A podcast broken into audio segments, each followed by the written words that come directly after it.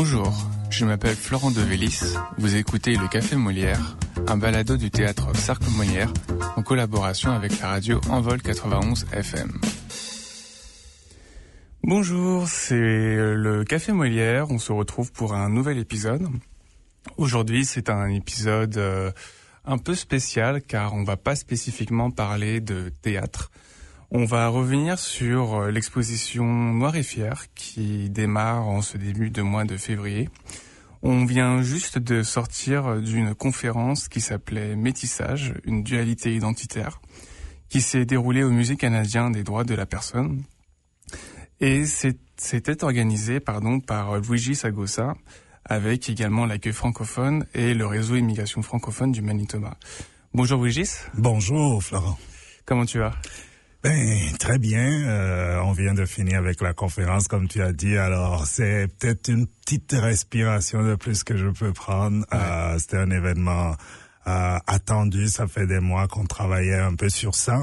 Et puis, euh, je suis, je, suis, j'étais vraiment content de la participation, euh, non seulement en termes de nombre de personnes qui étaient là, on avait quand même plus de 60 personnes dans la salle, ce qui est très bien avec le froid qui fait dehors.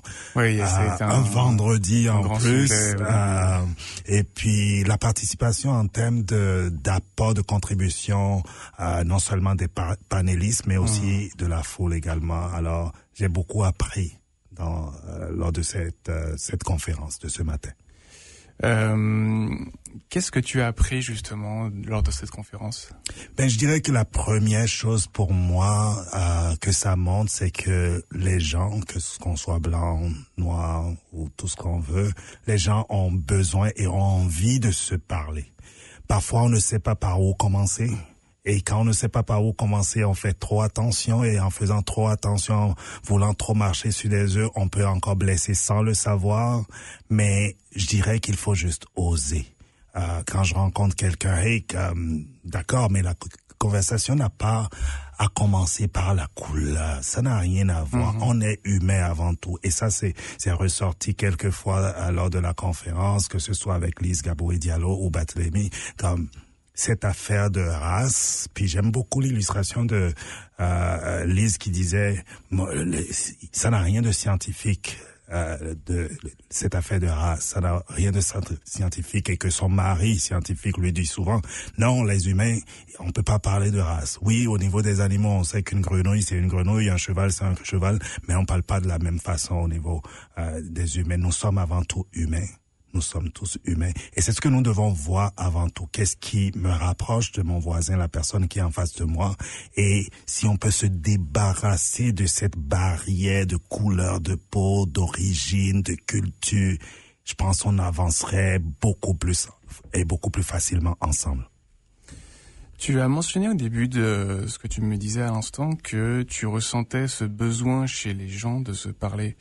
Euh, comment est-ce que tu le ressens justement ce besoin? Comment est-ce que tu le perçois? Comment est-ce que tu le vois? D'abord, c'est euh, l'intérêt que les gens ont porté à cette conférence. Si on veut se remettre dans euh, dans le sujet du jour, c'est l'intérêt que les gens ont porté à cette conférence. Je crois que tous ceux qui sont venus, et même les gens qui sont pas venus, hein, je sais qu'il y a un intérêt, mais tous ceux qui sont venus, je suis certain que c'est un sujet qui euh, les tiraillait, puis se sont dit, ben, il faut vraiment que j'aille pour voir, pour apprendre et pour apporter également quelque chose. Puis à la fin de la conférence, j'ai discuté avec plusieurs personnes, puis c'était ça, c'était comme OK, maintenant je comprends quelque chose. Alors, qu'est-ce comment je peux avancer vers toi? Et puis au-delà de ça, avec euh, chaque jour dans la communauté, quand c'est quand les gens ont l'occasion de se rencontrer, de se parler en vérité. Parce qu'on peut se croiser, parler, hey, comment ça va, puis la neige, mm. puis oh, il fait froid aujourd'hui, puis chacun prend son chemin. Ça, c'est pas ce que j'appelle une conversation. C'est juste de la politesse, puis on continue son chemin. Mais quand je prends le temps, comme aller prendre un café avec euh, toi ou avec Yannick, puis on discute, c'est vraiment en ces moments qu'on peut approfondir la connaissance de l'un l'autre, approfondir la connaissance euh, de, qui la personne est vraiment. Hier au théâtre Sec Molière, j'ai reçu un groupe euh, d'une école, l'école Charles Wood, et puis on a fait un petit exercice que moi-même j'ai appris dans les dernières années. ben, les dernières semaines, je vais dire, euh, vous mettez dos à dos, puis comme la foule dit, comme une chose qui est différente par rapport à l'un l'autre. Et puis vous vous éloignez. À chaque chose différente, chacun fait un pas. Et on voit qu'on s'éloigne parce que quand on met l'attention sur ce qui fait qu'on est différent, on s'éloigne. Mm-hmm. On est en train de casser un pont. Mais quand on met l'attention sur ce qui fait qu'on se rassemble, vous vous rapprochez un pas l'un vers l'autre. Et c'est là, c'est à ce moment, dans ces conversations, dans ces moments de vérité qu'on bâtit des ponts. euh, pour en revenir sur l'exposition Noir et Fier, euh, j'invite déjà les personnes qui n'ont pas pu y assister d'aller sur euh, votre site web, donc exponoiretfier.com où on peut retrouver euh, la conférence qui a été diffusée euh, en direct sur euh, YouTube et voilà qu'on peut retrouver directement sur vos sites web que j'ai trouvé vraiment passionnante avec des panélistes avec des panélistes pardon qui étaient j'ai trouvé exceptionnels. Hmm. Qu'est-ce qui a changé par rapport à l'édition dernière? Qu'est-ce qui a changé par rapport à l'édition tout a changé. tout a changé, je dirais. Euh, comme l'année dernière, on avait juste euh, misé sur l'exposition, puis c'était très intéressant. On a appris de l'expérience des gens, puis je suis tellement reconnaissant pour toutes les personnes qui ont laissé des commentaires dans le cahier, qui étaient là pour ce pour cet effet. Euh, alors on a appris de ça, on a appris des discussions qu'on avait avec les uns les autres, comme des discussions avec des personnes métissées justement qui se demandaient ben moi, je me place où dans tout ça oui. Je me place où dans tout ça Puis ça frappe, ça vient te chercher, ça vient frapper. Et euh, dans l'exposition, une citation qui m'est restée jusqu'à aujourd'hui, que je, je redis, que les gens vont peut-être entendre souvent, c'est une jeune dame qui me disait, ben, moi j'ai grandi de telle telle façon. Je, je, j'ai un parent noir, j'ai un parent blanc. Mais la réalité est que que ce soit d'un côté ou de, l'autre, ça a toujours, ça souvent été difficile pour moi. Et sa citation exacte, c'est toujours trop blanche pour être noire et trop noire pour être blanche. Alors cette idée d'acceptation, ça nous permet à nous également, que je sois blanc, que je sois noir ou pas, de me regarder dans le miroir puis dire comment est-ce que je fais pour ne pas trouver que cette personne est blanche ou noire? Et avant ce projet de photo avec cette dame, par exemple, dans une de nos discussions, c'est comme euh, elle avait commencé, dit, ben, dans sa discussion, par exemple, moi, je suis noir. Puis je dis, non, t'es pas noir. Je l'ai dit. Non, t'es pas noir, t'es métissé, t'es pas noir. Puis elle me regarde et dit, vraiment? Puis j'ai comme, je m'excuse.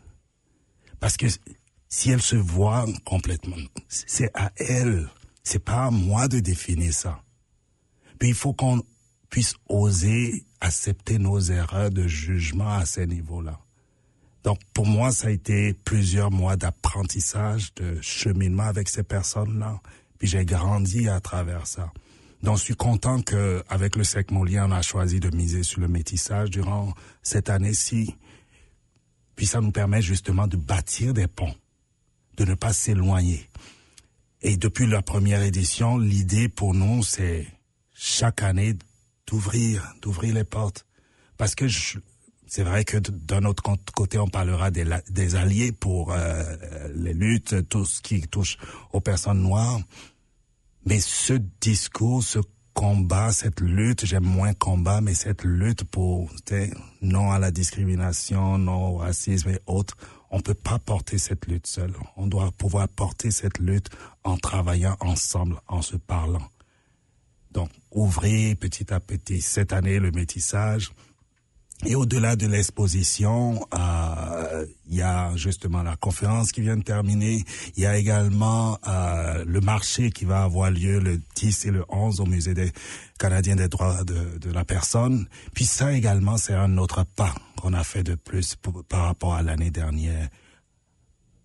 L'idée du Noir et Fier, de ce projet, c'est de mettre en lumière les personnes noires, les personnes qui ont une identité noire et on peut les mettre en lumière de différentes façons. Il y a la photographie, il y a la conférence et les entrepreneurs, les entrepreneurs. Quand je et pendant l'été, je fais beaucoup de marchés. il n'y a pas une représentation vraiment. Et pourtant, ils sont nombreux qui font différentes choses, qui ont, vendent des choses, qui font des tresses, qui font des trucs artisanaux. Mais souvent, les personnes ne savent pas par où commencer. Ou ils se disent, c'est pas notre place, parce qu'ils ont eu l'habitude de ne jamais avoir une place à ces, à ces endroits-là. Donc, on veut leur donner une place. Et on leur fait une place. Puis, dans nos discussions avec le CDM, qui travaille avec les entrepreneurs, c'est justement comment on fait pour que vous puissiez les rejoindre encore plus pour que les gens se sentent comme si, oh, ok, c'est également là que je peux aller pour avoir la porte ouverte pour plus d'opportunités.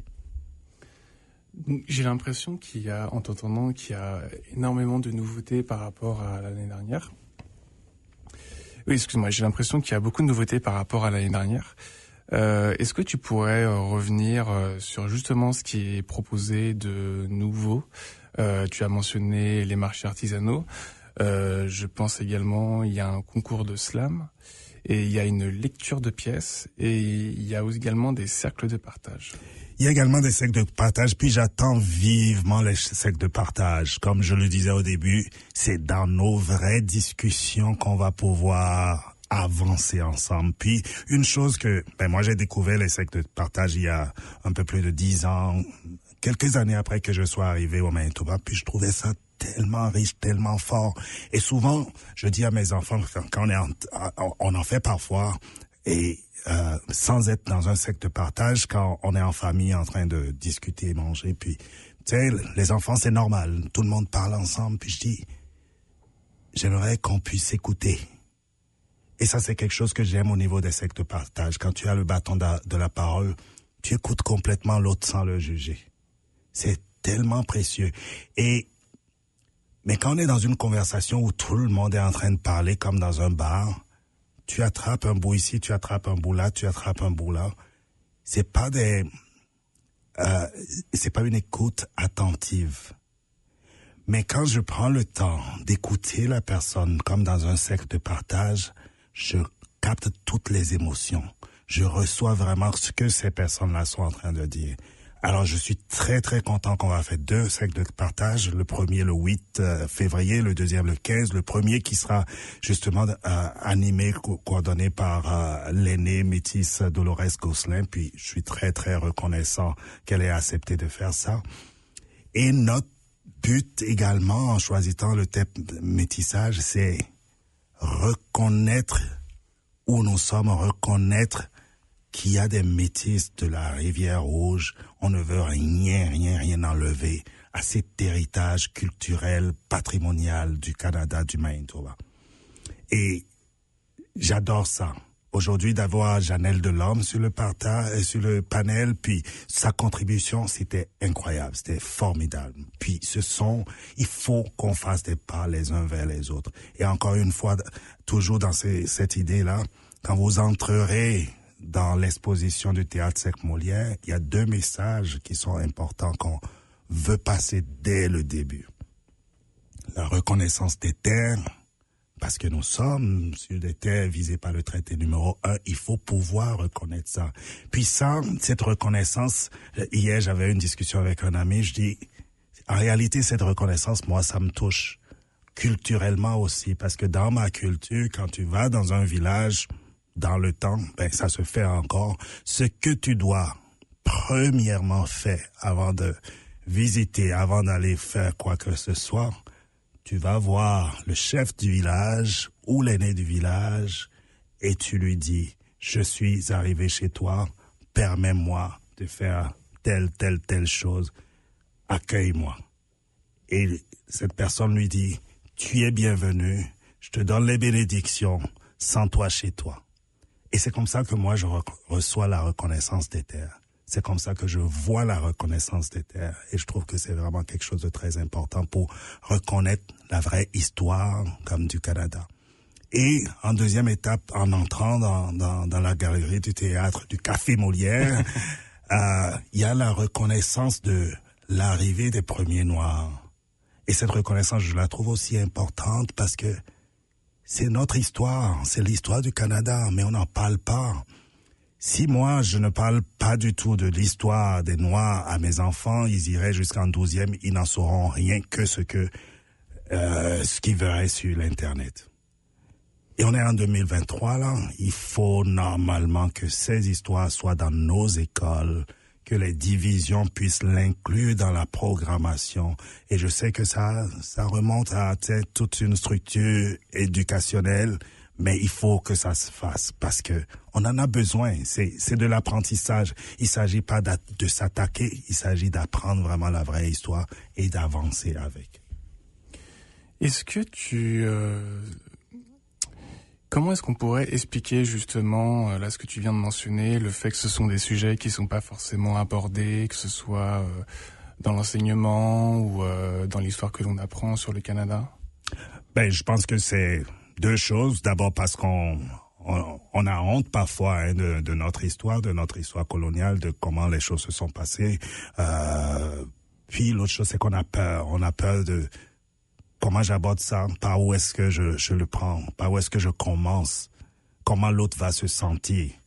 Est-ce qu'on va pas me traiter de raciste? Est-ce qu'on va pas euh, me traiter d'autres noms euh, Est-ce que l'autre va vraiment recevoir ça?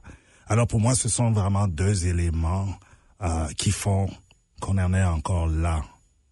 Euh, mm-hmm. Il y a un passé colonial, c'est sûr. Euh, est-ce que c'est triste? Absolument. Est-ce que ça fait mal? Absolument. Est-ce qu'on devrait avoir honte de ce passé Oui, mais jusqu'à un certain point. Jusqu'à un certain point parce que c'est ce que les actions que je vais poser aujourd'hui pour que ce passé ne soit pas présent qui feront que les choses vont avancer. Donc, je préfère ne pas m'attarder pas oublier le passé. Il faut pas oublier le passé parce que et c'est pour ça qu'on veut que ce soit dans nos livres d'histoire, que ce soit dans le système éducation. Il faut pas l'oublier, mais il faut apprendre de ça pour corriger le présent. Lors de la conférence, euh, il y a un sujet qui a été abordé, qui était la question de la réparation. Hmm. Euh, Qu'est-ce que toi justement tu penses par rapport à cette question-là? Parce que c'est quelque chose qui a été si je me rappelle bien, assez euh, débattu, euh, avec notamment l'intervention de Barthélemy. Hmm. Qu'est-ce que, comment est-ce que toi tu vois justement cette notion de réparation? Est-ce que ça passe C'est quelque chose que j'ai déjà pu entendre, notamment cette possibilité de donner de l'argent ou alors de donner. Enfin, il y a, c'est une question qui a l'air assez ouverte et Hmm. Justement, je, je, pose cette question de, je ne sais pas par où commencer en fait. Une chose que j'ai aimé dans la conférence justement, c'est que euh, beaucoup de questions ouvraient à des discussions dans nos maisons, avec d'autres amis, avec nos familles. Puis c'est vraiment intéressant. Et cette question de réparation, je la trouve très intéressante, mais ça dépend aussi de euh, de qui, puis de euh, de quelle réparation il s'agit. Si je prends les peuples autochtones, il y a plein de choses à réparer, il y a plein de choses à faire, il y a, on doit retourner sur certains faits, on doit, on, doit demander pardon, différentes choses. Si je prends euh, les peuples noirs également à différents niveaux, mais le plus gros aujourd'hui, c'est pour moi, c'est qu'est-ce que je peux faire pour ne pas pérenniser cette, ces mêmes affaires. On a parlé de, euh, il y a Nina qui parlait du fait, ben, on demande tout le temps euh, d'avoir euh, l'expérience canadienne. Il faut que ça commence quelque part. Si on ne donne pas la chance, la personne l'aura jamais, l'expérience canadienne. Quand moi j'étais arrivé, puis je suis l'un des chanceux, je dois le dire, puis je suis très reconnaissant envers la liberté qui m'avait embauché en ce temps-là. J'étais arrivé deux semaines après, je travaillais. On peut demander aux nouveaux arrivants, surtout les personnes de la minorité noire, c'est presque zéro. Chaque fois que j'en parle, c'est comme comment tu as fait, qu'est-ce qui s'est passé? Mais si j'avais pas eu cette chance de la liberté, euh, de travailler à la liberté dans le temps, juste quand j'arrivais, j'ai passé vraiment mon entrevue deux jours après mon arrivée, je serais pas ici je serais pas en train de raconter les mêmes choses, je serais, j'aurais pas eu la même expérience. Si j'avais pas travaillé euh, dans ce journal dans le temps pendant presque six ans, j'aurais pas eu le réseau que j'ai eu également. Parce que être journaliste, pour moi, ça avait été l'opportunité de rencontrer des gens et d'avoir des discussions. Et chaque fois, je me rappelle, chaque fois que j'avais des, des, entrevues, surtout en personne, je finissais par rester une heure de temps parce que je voulais connaître les personnes. Je voulais juste parler aux personnes. Aujourd'hui, il y a certains qui me voient, qui me saluent, puis j'ai oublié. Mais j'ai pas oublié leurs histoires. Parce que ça m'a porté, ça m'a conduit. Donc c'est cette chance qu'on ne donne pas souvent à plusieurs personnes. Est-ce qu'on peut avoir une réparation à ce niveau? Je pense que c'est possible. C'est juste dire, hey, donnons-lui une chance. Mm-hmm. C'est pas parce que son diplôme, le, il, a un diplôme de droit euh, du Bénin, du mm-hmm. Togo, du Congo, que c'est moins bon que le diplôme d'ici. Il faut lui donner une chance et le guider, guider la personne à comprendre. Et moi, on m'a tenu par la main comme ça. Et je peux jamais oublier ça. Je suis très reconnaissant pour cela. Mon, mon, ma première collègue et peut-être ma première amie, probablement ici, Sandra Poirier, c'était celle qui me disait, hey Will, c'est pas ici. Oh non, pour conduire, ah, tu vas un peu trop vite. Puis c'est ce que les gens ont besoin d'avoir. Et ça prend une personne ouverte, une personne prête à aider, une personne à dire, oui, ben c'est un nouveau arrivant, c'est un humain avant tout le monde, il veut apprendre. Si je vais, euh, je parie, n'importe qui qui va chez moi au Bénin aura aussi les, les mêmes défis. Alors il lui faudrait également quelqu'un pour le conduire. De la même façon, Nina qui parlait de chaque fois, 90% du temps quand je passe par les par l'aéroport, les douanes, on me fouille. Finalement, je m'attends à ça, je suis prêt à ça des gens qui, euh, c'est encore plus grave à Montréal, les Noirs dans une voiture, une belle voiture lucieuse, chaque jour ils se feront arrêter. Pourquoi? Est-ce qu'on a vraiment besoin de ça? Alors ce sont des faits sur lesquels on doit réparer, on doit changer le système, on doit cesser de fonctionner de cette façon-là pour avancer les uns vers les autres, parce que ce sont des stéréotypes. Et on a tous des préjugés, hein, comme la personne qui dit qu'il n'a pas un préjugé, moi je dirais comme la personne ment. Moi, quand quand, quand j'avais rencontré ma femme, je dis ben écoute, euh, il y a une deux semaines, on me dirait je sortirais avec une femme blanche, j'aurais juré que non, et c'est vrai. Mais quand on se rapproche, quand je me suis rapproché d'elle et que j'ai appris à la connaître, dis oh ça c'est ce que je veux chez une femme. Mais j'aurais pas pensé trouver ça à des milliers de kilomètres de chez moi. Mais il faut être prêt parfois à se parler, à s'ouvrir au monde. Quand tu mentionnais ton travail avec la liberté, tu me disais que tu avais réussi à constituer un réseau euh, que tu n'aurais pas réussi à construire si tu n'avais pas travaillé à la liberté. Euh, de quoi est constitué ce réseau aujourd'hui? De quoi est constitué ce réseau? De de de personnes et c'est pas des personnes que je vois forcément chaque jour. Ouais. Euh, avec qui je vais prendre des cafés euh, chaque jour, absolument pas. Mais ce sont des personnes qui ont été à un moment donné sur mon chemin, qui m'ont marqué, qui m'ont appris quelque chose, qui m'ont raconté leur histoire, qui m'ont parlé de l'histoire du, du Manitoba français. Et plusieurs de ces histoires, surtout les histoires du Manitoba français, ce que ça a fait en réalité, ça m'a donné encore une plus grande fierté de mon histoire de ma culture, de mon identité. Parce que quand je vois des personnes, et ça, c'est la force des Franco-Manitobains, quand je vois la fierté qu'ils ont sur la francophonie, leur culture, je dis, ah, moi aussi, je devrais être fier comme ça de d'où je viens. Comme, ils peuvent être fiers de ça. Honnêtement, ça ça m'a toujours marqué. Et on, on, est en février, on est au mois du, du Festival du Voyageur. Le Festival du Voyageur, je me rappelle, ça a été mon incursion, mon insertion en plein dans la communauté. J'étais arrivé ici au mois de septembre, en février, c'était le Festival du Voyageur. Je promets, pendant les cinq premières années, presque tous les jours, c'était ouvert au public, j'allais. J'allais pas forcément pour rencontrer des gens. J'allais écouter la musique, j'adorais ça, puis je restais dans un coin, j'écoutais. Euh, je me rappelle de, de plein de gens, la, la cabane de... Oh, pourquoi j'oublie le nom? La maison Chamboy. Je passais beaucoup de temps là. pas juste à prendre du caribou, mais à passer du temps avec les personnes. Puis, c'était des temps précieux pour moi. Je pourrais, je pourrais pas l'oublier. Ça a construit qui je suis. Alors ces personnes, toutes ces personnes qui ont passé ne serait-ce que 30 minutes, une heure de temps avec moi, ce sont des personnes qui m'ont apporté quelque chose dans ma vie, qui m'ont aidé à connaître et avec la liberté en particulier, c'était à travers les entrevues. Comme les entrevues, les 90% des sujets sont communautaires, ou si, si je veux pas dire 100%, sont d'ordre communautaire. Alors quand tu vas traiter un sujet d'ordre communautaire, avant d'aller traiter le sujet, on apprend un, un, journaliste de fouiller, de chercher, de pour préparer ses questions. Tu apprends à connaître. Ça t'amène à connaître.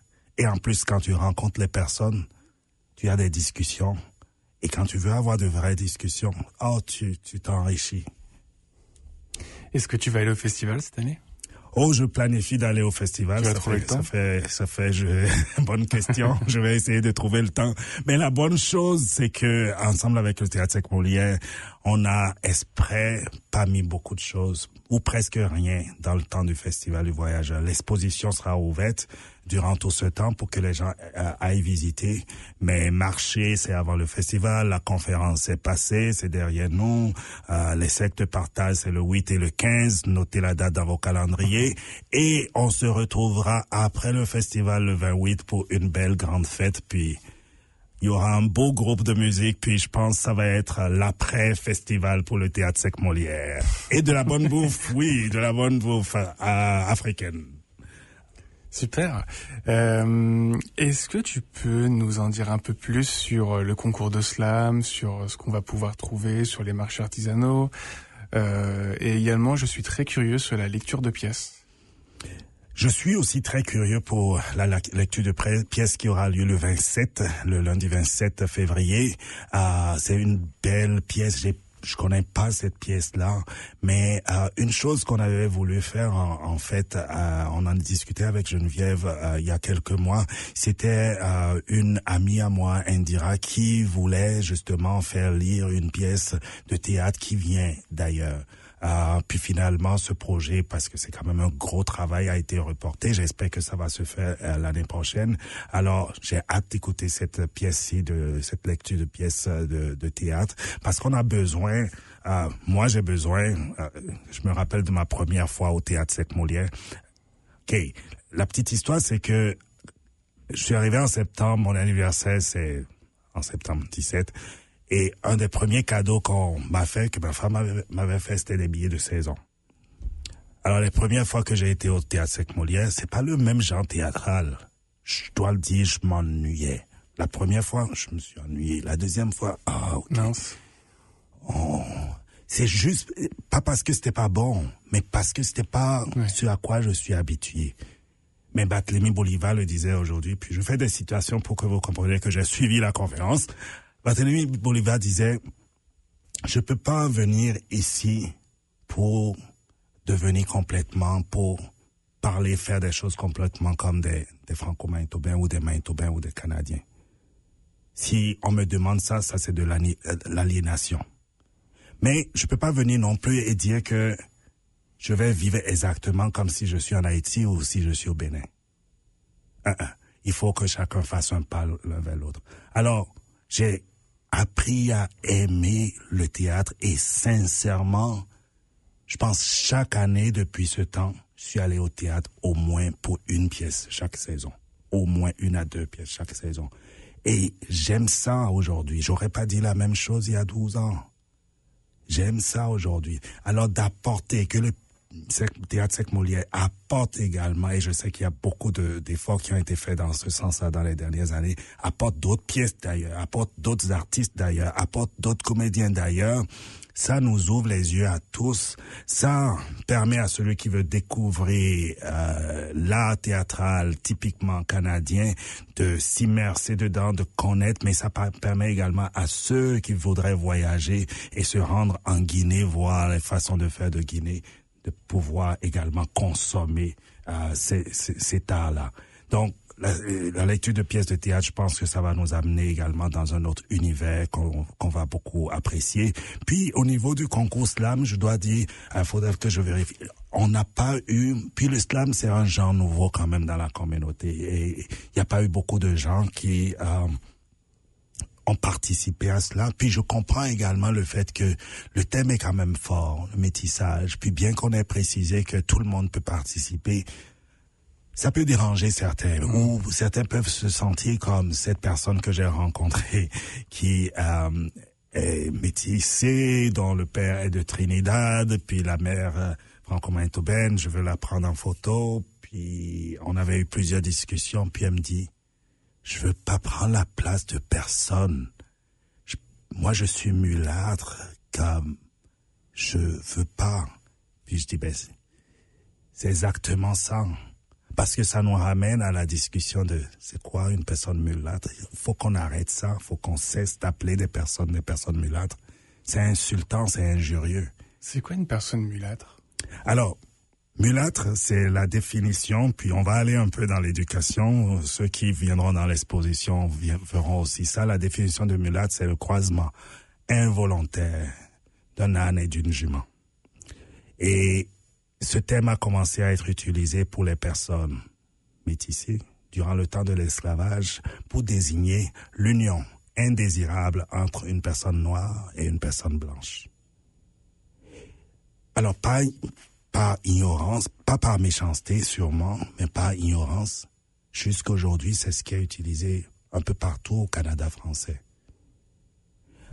si moi j'entends ça par rapport à mes enfants, ben ça me frappe, ça me chicote, ça me fait mal.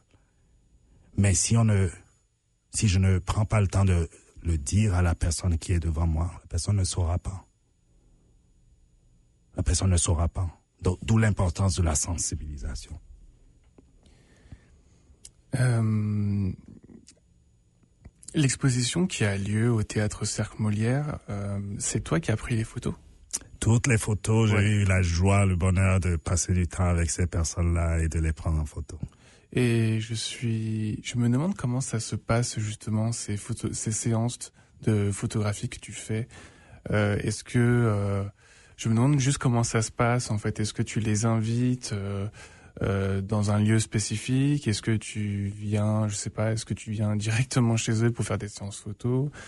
Euh, Comment est-ce que tu contactes ces personnes ça, ça varie euh, selon chaque personne. Il y a des personnes que j'ai contactées, je dois dire, j'ai eu l'aide, beaucoup d'aide, surtout de ma chère amie Marie-Rosette Minkoulou, qui m'a beaucoup aidé à faire des appels également. Euh, parce que il y a plusieurs, la plupart de ces personnes que je que je connaissais pas, que j'ai rencontrées et j'ai appris à connaître durant ce processus, qui sont aujourd'hui des personnes que je peux appeler même mes amis, même si c'est même si les amitiés ne sont pas encore très renforcées, comme je suis honoré de les avoir connus.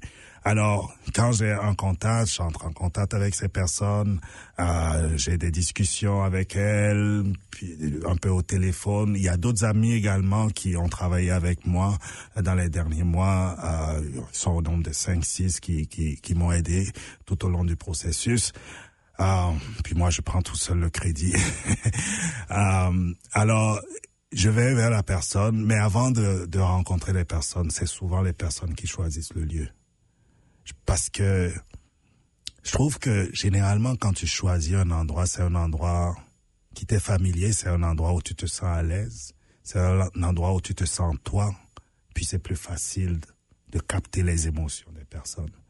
Donc, j'ai pris des personnes dans leur maison, j'ai pris des personnes dans leur quartier, j'ai pris des gens à la fourche. Euh, puis, en, même en prenant deux personnes différentes à la fourche, c'est pas les mêmes émotions, c'est pas les mêmes choses qui sont captées. C'est toujours différent. Mais le plus gros pour moi et je pense le plus important, c'est ces moments, ces temps d'échange que j'ai passé avec ces personnes-là. Euh, ça m'a beaucoup enrichi et j'espère que eux également. Euh, c'est peut-être un peu tôt pour en parler, mais qu'est-ce que tu prévois pour la suite euh, Notamment euh, peut-être une édition prochaine ou même euh, sur les mois qui suivent? Alors, euh, ça, ça trotte vraiment dans ma tête. C'est Qu'est-ce qui se passe justement dans la tête de C'est comme une petite chèvre qui court partout dans ma tête.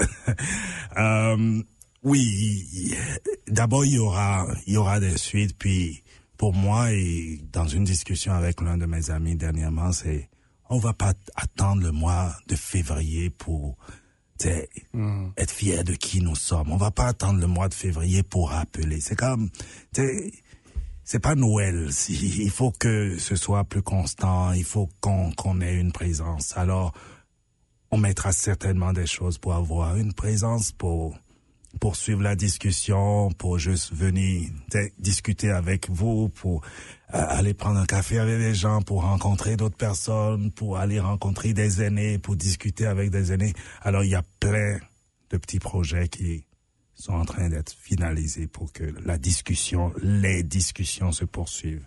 C'est le plus important. Et pour l'année prochaine également, sans dévoiler quoi que ce soit, euh, le plan est presque finalisé. Puis, ça va toujours dans le sens, encore une fois, de grandir, de s'ouvrir. Pas de grandir comme projet, mais de, de grandir comme groupe et comme vision communautaire au niveau du vivre ensemble. Est-ce qu'il y a une question que tu aurais aimé que je te pose? Une question que j'aurais aimé que tu me poses. Oh, je m'attendais pas à celle-là. Euh, mais je pense que pour moi, quelque part, le pourquoi de, de ce projet, de, de cette initiative Noir et Fier, alors euh, pourquoi ce projet? Alors, euh, de nature, je suis quelqu'un de très très euh, discret. J'aime j'aime la radio, j'aime pas la télé. J'adore la radio. Je, je me sens plus à l'aise. Vous pouvez entendre ma voix, mais moi là, pas besoin de me voir. Euh, alors, quand, durant mon cheminement, et ça a un lien avec mon cheminement professionnel, durant mon cheminement à la liberté, j'ai quitté vraiment la liberté parce que c'était important pour moi de m'impliquer. Puisque dans nos médias, euh, à cause de la déontologie, on peut pas vraiment trop être bénévole sur des comités, on peut pas être euh, sur des conseils d'administration, ce qui est tout à fait logique, et on peut pas s'impliquer ouvertement dans certaines causes. Mais dans ma nature, quand j'ai quelque chose à dire, il faut que ça sorte à un moment donné, d'une façon ou d'une autre. Alors j'ai quitté, puis je suis allé à l'accueil parce que, après cinq, six ans à la liberté, je voyais la chance que j'avais de rencontrer d'autres personnes, de cheminer. Puis je voyais comment ça aurait pu être bénéfique pour d'autres personnes. Donc l'accueil francophone pour moi c'était je m'aurais aidé d'autres nouveaux arrivants à juste, juste le tenir la main comme plusieurs personnes m'ont aidé. Et ensuite, à un moment donné, partant de là, c'était vraiment comment contribuer de façon plus concrète pour euh, dire à toute la communauté que nous sommes là, qu'il y a des personnes talentueuses, formidables que j'ai rencontrées durant les cinq dernières années à l'accueil francophone qui sont arrivées, mais qui se cachent parce qu'ils ont peur de ce qu'on pense d'eux, qui vont, qui veulent pas euh, subir du racisme, qui veulent pas qu'on leur, qu'on leur dise qu'ils sont pas bons et qui restent juste dans leur coin, qui gardent leurs préjugés et qui n'avancent pas. Donc voilà le pourquoi du projet Noir et Fier. Est-ce qu'il y a euh, un livre, un auteur que tu nous conseillerais?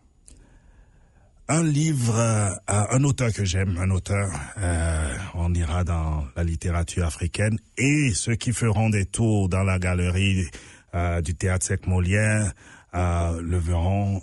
je mets toujours des livres de la littérature africaine parce que ça nous manque ici. Mais un auteur que j'aime beaucoup, c'est Cheikh Anta Diop. Alors, il, a, tous ces livres sont très intéressants et ça vous permettra de vous immerser dans la culture africaine, dans les traditions africaines, entrez dans la galerie, prenez vos, vos, vos listes et sans citer de nom d'où vous pouvez trouver, parce que certains endroits sont sur Internet, puis je veux pas forcément donner ces, ces, ces, ces adresses. Il y a plein d'endroits où vous pouvez trouver des livres de la littérature africaine. Est-ce que ces livres, on pourra les emprunter ou est-ce qu'ils seront juste à la disposition? Moi, ça me fait plaisir d'emprunter mes livres. Ça me fait vraiment plaisir. Euh, je suis pas toujours dans la galerie, mais qui veut l'emprunter peut juste laisser savoir à Florent ou quelqu'un d'autre au Théâtre Sec Molière et ça me dérange absolument pas que quelqu'un l'emprunte. On réfléchissait justement à un système d'emprunt euh, de livres parce que on a une on a une bibliothèque en fait dans nos bureaux qui pour l'instant n'est pas vraiment utilisée et euh, justement, là, j'en profite, on a ouvert notre café Molière euh, du mercredi au samedi de 14h à 18h. Euh, avec la gérance, à la gérance de salle, on a Harper qui pourra vous accueillir. Et on réfléchissait, voilà, justement à euh, introduire cette bibliothèque disponible à tout le monde. On ne sait pas encore exactement comment, parce qu'en plus, la bibliothèque est lourde, donc il va falloir réussir à la transporter.